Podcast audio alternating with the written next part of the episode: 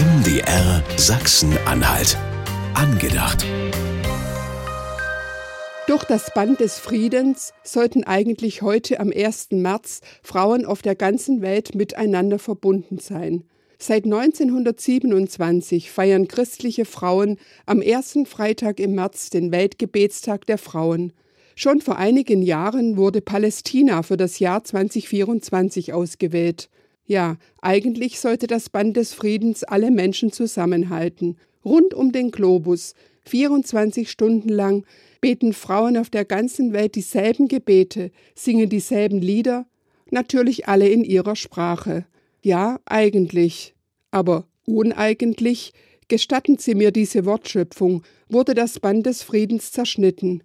Die weltweit einheitlichen Gebetstexte und das Bild, gemalt von einer palästinensischen Künstlerin, wurden zurückgezogen. Der 7. Oktober, der menschenverachtende Angriff von Menschen auf Mitmenschen, hat das Band des Friedens zerrissen.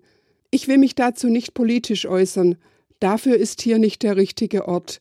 Ich bin einfach nur traurig, dass nicht einmal christliche Frauen es schaffen, miteinander das Friedensband festzuhalten. Terror und Gewalt machen mich hilflos, und ich kann es nur im Gebet vor Gott tragen. Manchmal bleiben mir die Worte im Hals stecken, dann zünde ich einfach eine Kerze an. Am Weltgebetstag hängt mein Herzblut. Ich werde ihn auch in diesem Jahr zusammen mit anderen feiern. Wir singen heute Abend, Du Gott des Friedens, erfülle unsere Herzen und wir beten, wir wollen einander in Liebe ertragen, bis Gottes Gerechtigkeit und Frieden die ganze Welt erfüllen, und wir bitten Gott um seinen Segen für alle Menschen. Wir werden bei unserem Gottesdienst viele Steine haben, aber nicht zum Aufeinanderwerfen. Marion bemalte Steine mit Friedenstauben. Wir lassen die Friedenstauben fliegen. Wir schenken sie weiter mit dem Wunsch, Gott schenke uns deinen Frieden.